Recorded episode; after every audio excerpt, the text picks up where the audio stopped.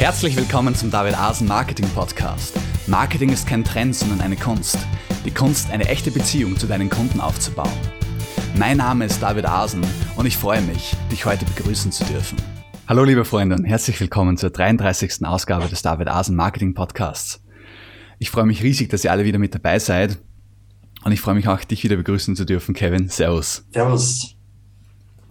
Uh, Kevin, wir reden heute über fünf Punkte, wie du deinen Content umsetzbarer machst. Und was ich damit meine ist, wir wollen darüber sprechen, wie man Content für seine Leser erstellt, den die Leser begreifen zum einen und zum anderen auch äh, wirklich praktisch umsetzen können. Also nicht, dass ich da lang herumtheoretisiere und der Leser weiß eigentlich nicht, was, welche praktischen Schritte er erledigen soll. Und das zweite wäre, dass ich zwar alle möglichen Sachen praktisch erkläre, aber den Leser nicht dort abhole, wo er ist, sprich zu viele Dinge voraussetze und dann hat er auch nichts davon, weil wenn ich irgendwo mit einem Schritt mittendrin anfange und sage, ja, du musst dein CMS-System so einstellen, dass es suchmaschinenoptimiert ist, aber er weiß nicht mal, was ein CMS-System ist, dann haben wir ein Problem. Ne? Und äh, genau über dieses Thema wollen wir heute sprechen, eben wie du letztendlich als Ziel einen Blogbeitrag geschrieben hast oder in Zukunft mehrere Blogbeiträge, die deinem Leser einen Nutzen geben, den er sofort praktisch umsetzen kann, wo er ein Erfolgserlebnis hat. Und warum wollen wir das? Na, wir wollen natürlich selber auch für uns einen Nutzen, weil wir wollen, dass die User zu uns zurückkommen und sagen, wow, dein Beitrag hat mir wirklich geholfen, den habe ich umgesetzt, ich habe dein Wissen in meinem eigenen Internetmarketing, in meinem eigenen Blog implementiert. Das hat gerockt, das hat was genutzt. Und wenn wir dann, wenn wir unsere Leser auf diese Art und Weise zufriedenstellen, dann bekommen wir auch positive Rückmeldungen, viel mehr positive Rückmeldungen. Ne? Genau, nicht nur kommt der Kunde selbst wieder, sondern er erzählt jemandem davon, liked und shared und äh, trägt sich in deine E-Mail-Liste ein, all solche Sachen. Ja, Kevin, hauen wir uns gleich auch ins Geschehen hinein und fangen wir an mit dem ersten Tipp, welcher lautet, ähm, gib Beispiele. Äh, wir kennen das selbst oft, wenn man einen guten Beitrag liest, liest äh, zeichnen sich die meistens dadurch aus, dass man ein Beispiel bekommt. Aha, wenn der jetzt von einem CMS-System redet, gibt er ein Beispiel. Hey, zum, äh, das Wichtigste ist, dass du dieses CMS, äh, dass du ein CMS-System implementierst, beispielsweise WordPress oder Joomla oder es bei, was weiß ich was. Ja. Und dadurch hast du den äh, Effekt, dass du gar nicht viel jetzt erklären musst, was ein CMS ist. Du musst jetzt nicht einen eigenen Beitrag drüber schreiben, aber du gibst gleich drei handfeste Beispiele und der Leser denkt sich, okay, wow, ich suche eh ein CMS, da schlägt der WordPress vor, na schaue ich mir das gleich mal an. Ja, und dann kann er sich eben mit WordPress weiter beschäftigen und da eintauchen in die Thematik und du hast schon viel erreicht.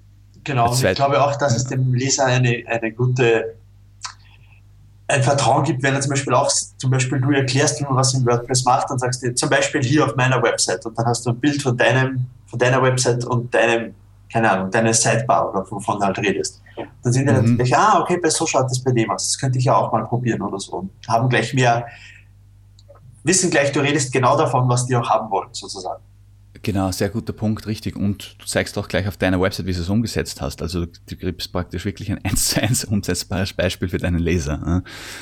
Und ähm, der andere Punkt ist, der mir auch sofort dazu einfällt, ich muss ja auch nicht alles sofort aus, äh, auserklären, wenn man so möchte, ja, oder ausschreiben, sondern eben zusätzlich zu zwei, drei Beispielen, die ich gebe, um etwas zu erklären, kann ich auch einfach sagen, hey, mehr Info findest du in diesem Tutorial und dann verlinke ich dazu. Ja.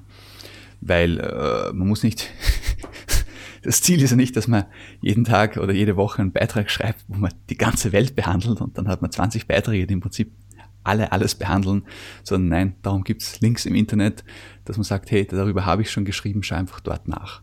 Aber es ist eben hilfreich, wenn man da intern verlinkt und dem Leser so ein, äh, es so leicht macht, diese Erklärungen auch zu finden, falls er sich noch nicht auskennt. Und Du hast den Vorteil, dass mehr äh, Seiten deiner Website besucht werden, ne, was sich sehr positiv wieder auf Google, Googles Ansicht deiner Website auswirkt. Hey, ein Punkt, den ich auch gelesen, äh, vor kurzem wieder gelesen habe und den ich sehr äh, spannend fand und bin ich gespannt, was du dazu sagst, Kevin, war, dass man aber auch nicht immer alles erklären soll die ganze Zeit, sondern man soll sich wirklich Gedanken drüber machen, was mein, weiß meine Zielgruppe schon. Weil genau. wenn man zum Beispiel jetzt schreibt, äh, ich vor kurzem einen Beitrag veröffentlicht, ist Sharit, Digistore und Affilicon für Kleinunternehmer geeignet? Und da muss man wirklich aufpassen. Also ich selbst tapp manchmal fast in die Falle, aber mittlerweile passe ich sehr gut drauf auf, äh, dass, dass ich mich auf einmal genötigt fühle, zu erklären, was Kleinunternehmer sind. ja, und dann muss man sagen, halt, der Artikel ist für Kleinunternehmer. Die sind Kleinunternehmer, die wissen, um Gottes Willen, was sie selbst sind. Die wollen genau. einfach eine Antwort haben, ob Shareit dafür geeignet ist. Da brauche ich keine Definition von Kleinunternehmer vorher geben. Und man, wie oft kommt man selbst auf eine, auf eine Seite und man will über was, über was, äh, über ein bestimmtes Thema etwas wissen, also eine spezifische Sache und dann erklärt, wird da erstmal ganz generell erklärt, so, man will sich irgendwie ein spezielles Messer kaufen und dann erklärt man ganz generell, für was Messer nicht alles gut sind, so ungefähr. Ja, genau, richtig. Sagt man, hey Bro, weiß ich schon, ich hätte gerne irgendwie einen Butterfly oder keine Ahnung, was ja, alles gibt. Genau, ne? und so, ähm, eben, aber du setzt, also was wir erwähnen sollten, ist, dass natürlich, wenn du schon eine Web, du hast eine Website und, also wir setzen jetzt mal aus, du hast eine Website, weil wir erklären dir, wie du deine Posts besser machst. Dadurch weißt du wahrscheinlich auch, was ein äh, CMS-System ist oder äh, was ein eben Blogbeitrag oder was SEO bedeutet, solche Sachen. Und die müssen wir nicht immer erklären. Man kann natürlich, wie David gesagt hat, vorher mal einfach einen Link machen, so darüber haben wir mal geschrieben. Aber wie, wie schon vorher mehrmals erwähnt, immer ein spezifisches Ziel verfolgen mit dem Post. Also. Genau, richtig. Ähm, und eben dieses Hauptziel, worum es auch heute im Podcast geht, ist es, der Post soll sofort umsetzbar sein für den Leser. Und da haben wir jetzt eben erklärt, den Leser abholen, wo er ist, nicht zu viel voraussetzen, aber ihn auch nicht mit allgemeinem Müll zumüllen, äh, mit allgemeinen Erklärungen, Basics. Ähm, dann haben wir jetzt den ersten Tipp gegeben, gib Beispiele. Ja, äh, gib, ja genau. Schreibe etwas, gib eine Erklärung und dann sag zum Beispiel, das und das und das kommt dafür in Frage oder das und das meine ich damit. Ja. Das trifft sich auch ideal mit dem zweiten Tipp, den wir euch geben, steht ideal damit im Zusammenhang. Ah, verwende Bilder. Äh, da muss ich sagen, kann ich mir von Kevin was abschauen, der sehr gerne Screenshots, Bilder, Videos und so weiter in seinen Beiträgen verwendet, um etwas zu erklären. Ich bin ja da mit Abstand mehr der Texttyp. Aber ja, es ist völlig richtig. Manche Sachen äh, kann man in Text einfach nur wirklich mit viel Aufwand lang und kompliziert erklären wo ein Bild mehr sagt als tausend Worte. so klischeehaft das auch klingen mag, aber es stimmt halt meistens dann doch. Richtig, ich meine zum Beispiel, äh, ich muss ja dazu sagen, wir werden auch in den Podcast-Notizen noch einen guten Artikel zu diesem Thema geben, nämlich den Artikel von äh, Neil Patel, der da genau diese Dinge erklärt. Und Neil Patel gibt das Beispiel von äh, Beitrag auf einer Koch-Website, wie man Apfelkuchen backt. Nicht packt, sondern backt. Backt. Und dann sagt er, ähm, ja, ich kann jetzt stundenlang erklären, wie der Apfelkuchen auszuschauen hat, oder ich poste halt einfach ein Bild und jeder weiß, aha, wenn er so ausschaut, habe ich es richtig gemacht, sonst nicht. Genau. So, ganz simple Sache. Genau, oder äh, das gleiche gilt auch für Videos natürlich, äh, meines Erachtens die sind auch interaktiv so in der Hinsicht, dass man auf etwas klicken muss und so. Das ist wieder ein anderes Thema, aber das ist auch mhm. nochmal sehr gut, wenn die Leute sich schon Arbeit investiert haben, quasi in, in einen Post, dann äh, haben sie eine höhere Chance, den fertig zu lesen und auch wirklich was daraus zu machen. Mhm, genau, guter Punkt. Ja. Und bei Videos muss man ja dazu sagen, Uh, es ist nicht so, dass Videos, Screenshots, Bilder, animierte GIFs und so weiter alle den gleichen Zweck erfüllen, sondern ähm, sagen wir, sie erfüllen den gleichen Zweck, aber sie decken trotzdem verschiedene Bereiche ab. Gerade Bilder sind zum Beispiel, um einzelne Schritte zu erklären. Videos sind ideal, um größere Zusammenhänge zu erklären. Genau. Oder würde ich jetzt, beispielsweise haben wir zuerst gesagt, ja, man kann auf ein Tutorial verlinken, wo man beispielsweise CMS erklärt. Aber im Artikel möchte man sich jetzt nicht lange damit mit dieser Erklärung aufhalten. Man könnte auch einfach ein Video implementieren und quasi zum Video dazu schreiben, hey, für alle, die CMS noch nicht kennen, stellen wir hier WordPress vor und auch gleich die fünf Basic, also fünf einfachen Startschritte, wie man WordPress bedient. Ja, und der Leser, der das nicht braucht, der liest weiter und der andere sagt sich, hey, super, mit einem Klick erfahre ich da gleich, was ich wissen muss, bevor ich weiterlesen kann. Ganz genau. Ähm, ja, was, was mir als nächsten Schritt einfällt, äh, ist der wichtige Punkt, worüber wir eigentlich jetzt auch schon geredet haben, aber das wäre, was ich als dritten Tipp bezeichne. Man sollte sich gut überlegen, was mache ich sozusagen umsetzbar, wo schaue ich, dass es sofort praktisch anwendbar wird für den Leser und wo ziehe ich die Grenze. Ja, wir haben jetzt schon ein bisschen drüber gesprochen. Ähm, Darum möchte ich mich mit diesem Punkt nicht zu lange aufhalten, aber es ist eben diese, diese, diese Tatsache wieder, dass ich nicht alles überall reinpacken muss. Ja. Ich gebe da gern das Beispiel, äh, was weiß ich, McDonalds und Starbucks.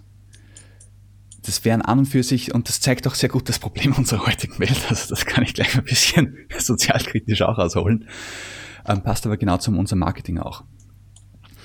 McDonalds hat seine Nische als Fastfood-Restaurant. Und Starbucks hat seine Nische als erweitertes Wohnzimmer sozusagen, wo man hingeht und seinen Kaffee trinkt. Und wenn die bei ihrer Nische bleiben, kommen sie sich nie in die Quere und die Leute besuchen beide, je nachdem, was sie brauchen. Aber wir haben diese schräge Angewohnheit in unserer Gesellschaft, einfach aus Gier immer alles abdecken zu müssen. Und McDonald's fängt mit seinem Mac-Café an und versucht Starbucks zu kopieren und Starbucks fängt irgendwie an, irgendwann an, äh, Pommes zu frittieren. Ja? Und Ikea Möbelhaus fängt an, ein Restaurant drinnen zu haben. Und die Restaurants fangen an, Möbel auszustellen. Und dadurch versucht jeder alles abzudecken. Aber der Punkt ist der, die Ressourcen sind halt eh nur so groß, wie sie sind. Und es im Prinzip geschieht nicht mehr. Es, es steigt einfach nur irrsinnig die Konkurrenz. Der Werbeaufwand steigt. Jeder versucht sich gegenseitig die Kunden wegzunehmen.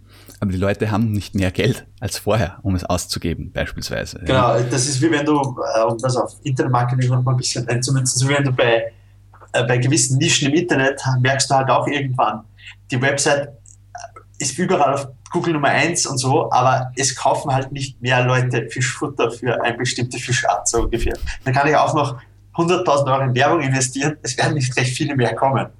Richtig. So was kann ich machen? Ich kann jetzt natürlich ein zweite äh, eben sagen, so ich fange jetzt eben auch an, Möbel zu verkaufen, um auf das Beispiel vorher zurückzukehren, sprich ich fange jetzt eine zweite Website an. Ja, ist zum Beispiel eine Möglichkeit.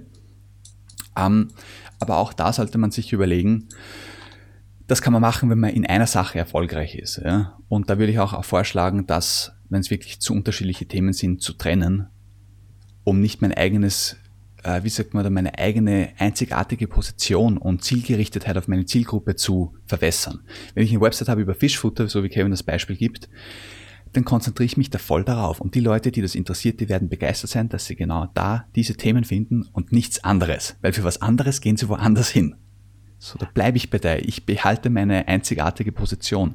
Genau, wenn es wirklich so ist, dass der Markt quasi gesättigt ist, dann macht man halt nicht eben ja, ich verkaufe Fischfutter und morgen verkaufe ich irgendwie Autos, sondern dann verkaufe ich halt nicht nur Fischfutter, sondern vielleicht auch Aquarienzubehör oder so. Richtig, ich meine, da sprichst du einen guten Punkt an, da bleibe ich sozusagen im, im Rahmen meiner Zielgruppe. Genau. Oder ich sage ihm, okay, ich fange was anderes an, aber das kann ich nicht in der gleichen Website machen. Da muss ich ein anderes Thema aufrollen, ein neues Projekt. Ja. Genau.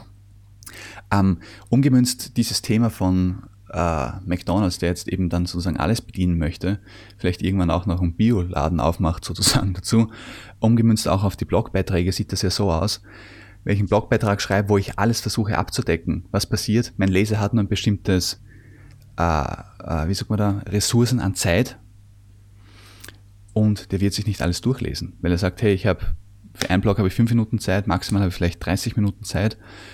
Okay, mehr liest er nicht. Und für mich ist natürlich der Vorteil, wenn ich intern verlinke, kann ich alten Content, den ich gut geschrieben habe, auch sozusagen so, äh, eben so verlinken, dass er viel gelesen wird und weiterhin genutzt wird. Das heißt, ich schaffe dann Mehrwert für diesen, äh, eine gute Verwertung für diesen alten Content. Warum soll ich mir die Mühe machen, alles neu zu schreiben ständig? Ist eigentlich eh selbst erklären. Ähm, dann der Punkt 5 den ich ganz interessant finde, sind die Call to Actions. Und das ist ein Thema, wo dir sicher dann auch einiges zu einfällt, Kevin. Aber ich fange mal an mit dem Punkt, dass ich sage, äh, bei Call to Actions muss man auch mal unterscheiden zwischen dem, dass man vom Leser möchte, dass er einfach jetzt einen, äh, wie sagt man da, einen Schritt, den man selber praktisch erklärt hat, implementiert.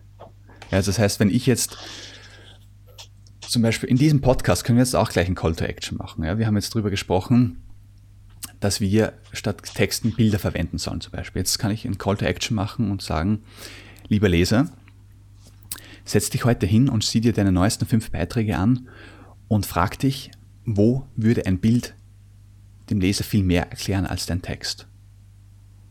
Und dann füg dort einfach ein Bild ein oder ein Screenshot, ja, wenn du zum Beispiel eine Software erklärst. Mach das heute bei den fünf Programmen. Das ist ein Call to Action. Das ist aber ein Call to Action für die Umsetzung einer Strategie sozusagen. Da habe ich als Blogbetreiber keinen monetären Wert davon direkt. So, es gibt auch noch eine zweite Art von Call to Action, nämlich, dass ich meinen Kunden dazu bringen möchte. Call to Action heißt ja, ich rufe ihn auf, eine Handlung auszuführen. So, die zweite Art ist, dass ich ihn dazu bringen möchte, beispielsweise ein Produkt zu kaufen oder sich in meinen E-Mail-Newsletter einzutragen oder etwas herunterzuladen. Und idealerweise kann man natürlich beide Sachen verbinden. Das ist natürlich die Krönung. Weil da hat der Leser das Gefühl, aha, es geht um mich, ich soll dem, dem Schreiber des Beitrags ist ein Anliegen, dass ich da aktiv werde bei meiner eigenen Website. Aber wenn ich das dann verbinde und sage, hey, lade jetzt diesen Guide runter oder diese Checkliste runter und sieh dir sofort an, ob dein Internet-Business diese elf Punkte erfüllt. Und wenn nicht, lernst du hier, wie du es machen musst. Also in der Checkliste. Dann verbinde ich sozusagen beide Sachen. Ja, er lädt sich was runter, er lädt sich, er gibt seine E-Mail-Adresse her und gleichzeitig habe ich ihn dazu aufgefordert, an seinem eigenen Blog aktiv zu werden. Ne? Und, und Kevin, ähm, jetzt frage ich dich, was, was sind noch ein paar Tipps von dir, die du für Call to Actions, also für die Einbindung von Call to Actions als wichtig erachtest? Also mein erster Tipp für die Implementierung von Call to Actions sind äh, Bilder, über die haben wir ja vorher schon geredet. Äh, wie David schon schön gesagt hat, ein Bild sagt mehr als 1000 Worte, am besten mit Text im Bild drinnen. Mhm. klick hier, jetzt kaufen, äh, fang heute noch an, irgend so etwas in die Richtung, funktioniert ja. sehr gut. Kann ich da kurz einhaken, Kevin? Gerne. Ähm, wenn du sagst, eben Bilder mit Texten sozusagen, also da meinst du jetzt nicht klassische Bilder, meinst du da auch klassische Bilder? So muss ich es eigentlich sagen, dass man wirklich auch ein Motiv dazugeben soll? Oder meinst du eher die visuelle Aufbereitung von Text? Also statt dass man eben einen Textlink macht, klick hier, macht man es irgendwie in einem schönen Schriftzug und gibt vielleicht eine, keine Ahnung, ein Icon dazu oder so. Um, ähm, grundsätzlich, ich habe jetzt zwar eher gemeint klassische Bilder, die dann auch mit Text, da kann man auch sehr viel machen mit zum Beispiel einer schönen Person oder einem schönen Bild, zum Beispiel von einer Urlaubsvilla oder so, irgend sowas, was halt den, mhm. das anspricht. Durchaus Motive, ja. Durchaus Motive, aber natürlich auch in, äh, einfach eben so aufbereiteter Text, grafisch aufbereiteter Text, wie du gesagt hast, kann man natürlich auch machen. Mhm. Würde ich sagen, muss jeder, jeder selber entscheiden, ob das was gerade besser passt sozusagen, aber gerade Motive, die halt zum Thema passen, zum Beispiel, mhm. du schreibst über die schönste Villa in Mallorca und dann hast du einen Tag, ein schön, eine riesen Villa und da steht da heute noch das, das funktioniert auf jeden Fall schon mal sehr gut. Okay. Dann äh, und äh, Video wäre der zweite Tipp. Äh, ähnlich wie beim, äh, wie beim Bild natürlich, äh, sollte zum, äh, zum Thema passen und einfach am Ende von dem Video oder auch zwischendrin einfach sagen, ja, hier klicken, wenn ihr das, äh, wenn ihr meinen Kanal mögt, einfach mal hier klicken und äh, subscriben, also äh, mhm, anmelden. Ne? anmelden. Und äh, dasselbe gilt auch für Text, also einfach am Ende von Beiträgen einfach nicht mal etwas verkaufen, einfach nur wenn du zum Beispiel am Ende von einem Tweet fragst, ah, bitte, äh, retweeten oder so. Das steigert mhm. die Rate von dem Tweet, dass der retweetet wird, um ein paar hundert Prozent, weil die Leute einfach genau, wie, du musst ihnen genau sagen, was du haben willst, sozusagen. Mhm. Also so, dass du halt erhoffst, warum shared keiner meinen Content? Schreib einfach mal, wenn dir der Content gefallen hat, share ihn doch bitte mit deinen Freunden. Du wirst sehen, mhm. das wirkt Wunder. Mhm. Ja, ich habe auch gelesen, zum Beispiel was Kommentare betrifft, wenn man am Ende eines Textes, eines Beitrages eine Aufforderung stellt, hey, ähm, Einfach nur eine Aufforderung. Hinterlass doch einen Kommentar, wie dir dieser Beitrag gefällt. Steigerst du, ich habe jetzt nicht die genaue Zahl im Kopf, aber immens. Also du kannst es bis zu 50 Prozent steigern. Und wenn du das gleich als Frage formulierst, zum Beispiel, was ist deine schlimmste Erfahrung im Online-Marketing? Äh, schreib uns einen Kommentar. Dann kannst du die Kommentarrate um bis zu 200 Prozent steigern, weil Leute es lieben, auf Fragen zu antworten. Ne? Genau, weil da geht es um sie, die werden angesprochen, ah, der will meine Meinung dazu hören. Aber die wollen wir natürlich auch hören, denn äh, wir wollen immer wissen, was denkt, was macht unsere Audience sozusagen. Genau, für uns als Blogbetreiber ist das wichtig. Ja. Genau, und, und genauso und cool ist es natürlich auch für denjenigen, der sich denkt, ja, der, der große Internetmarketer oder der große Guru in diesem Feld will jetzt hier meine Meinung haben. Da fühlt man sich doch selbst auch immer gleich äh, wichtig. Wichtig, genau, genau. Man fühlt sich als wichtiges Puzzle, Puzzle, Puzzleteil sozusagen, ohne dass es nicht geht.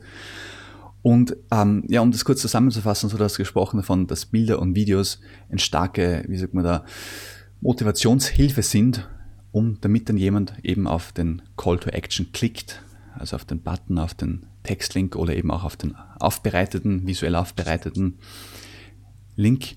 Äh, ich habe es jetzt schon kurz nebenbei angesprochen und sage es nochmal direkt. Buttons sind natürlich auch eine starke Sache.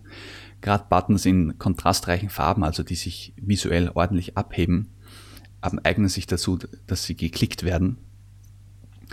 Ähm, ein anderer Punkt ist, man kann natürlich Call to Action auch sehr subtil gestalten. Das heißt, einfach mal im Text auf ein E-Book verweisen, das man verkauft und einfach quasi nur ähm, empfehle ich dir dieses E-Book. Und die Wörter dieses E-Book macht man dann äh, zum Link oder man schreibt den Titel und macht den zum Link. Das ist eine passive Handlungsaufforderung. Die hat den Vorteil, dass man Leser, dem Leser das Gefühl gibt, wenn er da draufklickt, er muss nicht draufklicken, du befiehlst es ihm nicht sozusagen. Und wenn er draufklickt, hat er selber dieses E-Book entdeckt. So auf der Art, er war der smarte Typ, der sich gedacht, ach, das hört sich doch interessant an, das sollte ich mal auschecken. Ne? Wohingegen, wenn du jetzt eine aktive Aufforderung setzt, die ich immer gerne am Ende der Beiträge setze, ähm, gibst du eine, eine Aufforderung. Zum einen hat diese Aufforderung den positiven Effekt, dass die Leute Aufforderungen oft nachkommen. Auf der anderen Seite ist es natürlich so, dass man auch ein bisschen Widerstand erzeugen kann. Ja. Die Leute lassen sich nicht so gerne auffordern. Ja, ähm, das, das hört sich jetzt negativ an, als ich es meine, aber es, diese Tendenz ist da, dass man ein bisschen Widerstand erzeugt, ja, dass sich dann denkt, na, nein, das weiß nicht. Und darum finde ich eben diese Combo von passiven äh, Links zu Landingpages oder ich nenne es passive Handlungsaufforderungen, aktiven sehr gut, weil mit den passiven deckt man im Text schon einiges ab und jemand, der da bis dahin noch immer nicht geklickt hat, den fordert halt man dann sozusagen mal direkt auf und sagt, hey, wie schaust du denn aus? genau. so, so sagt man jemand, nicht, der bis zum Ende gelesen hat, ist auch ähm, offener. Offener für sowas, genau. Wenn du jetzt gleich äh, in den ersten zwei Absätzen irgendwie anfängst, hier alles Mögliche zu verkaufen sozusagen, dann wird sich der denken, ach, der will mir sowieso wieder nur irgendwas andrehen. Wenn du am Schluss genau. sagst, hey, hier gibt es aber noch was zu kaufen, wenn du willst, was, was ein, cool, ein cooles Produkt, dann denkt er sich, ah, okay, war ein cooler Artikel, das Produkt muss doch auch cool sein. Genau, Kevin, da sprichst du einen essentiellen Punkt an, weil du das Vertrauen ansprichst. Und das Vertrauen, umso länger jemand ein Artikel ist, umso mehr zeigt er natürlich auch, dass er Vertrauen hat durch diese Tatsache, dass er liest. Und du kannst natürlich, hast viel mehr Möglichkeiten, Vertrauen aufzubauen. So, wenn du jetzt, das Schlimmste, was man machen kann, ist, dass man äh, gleich nach dem ersten Absatz einen fetten Affiliate-Link reinhaut und sagt, hey, kauft erstmal das Produkt. Jeder denkt sich, hey, was willst du von mir? Ich kenne dich nicht, ich habe gerade einen Absatz von dir gelesen und du fällst da mit der Tür ins Haus, das macht keinen guten Eindruck. Also wenn du leserlos werden möchtest, dann mach das. Das ist die negative Art. genau, einfach gleich im ersten Absatz möglichst viel verkaufen.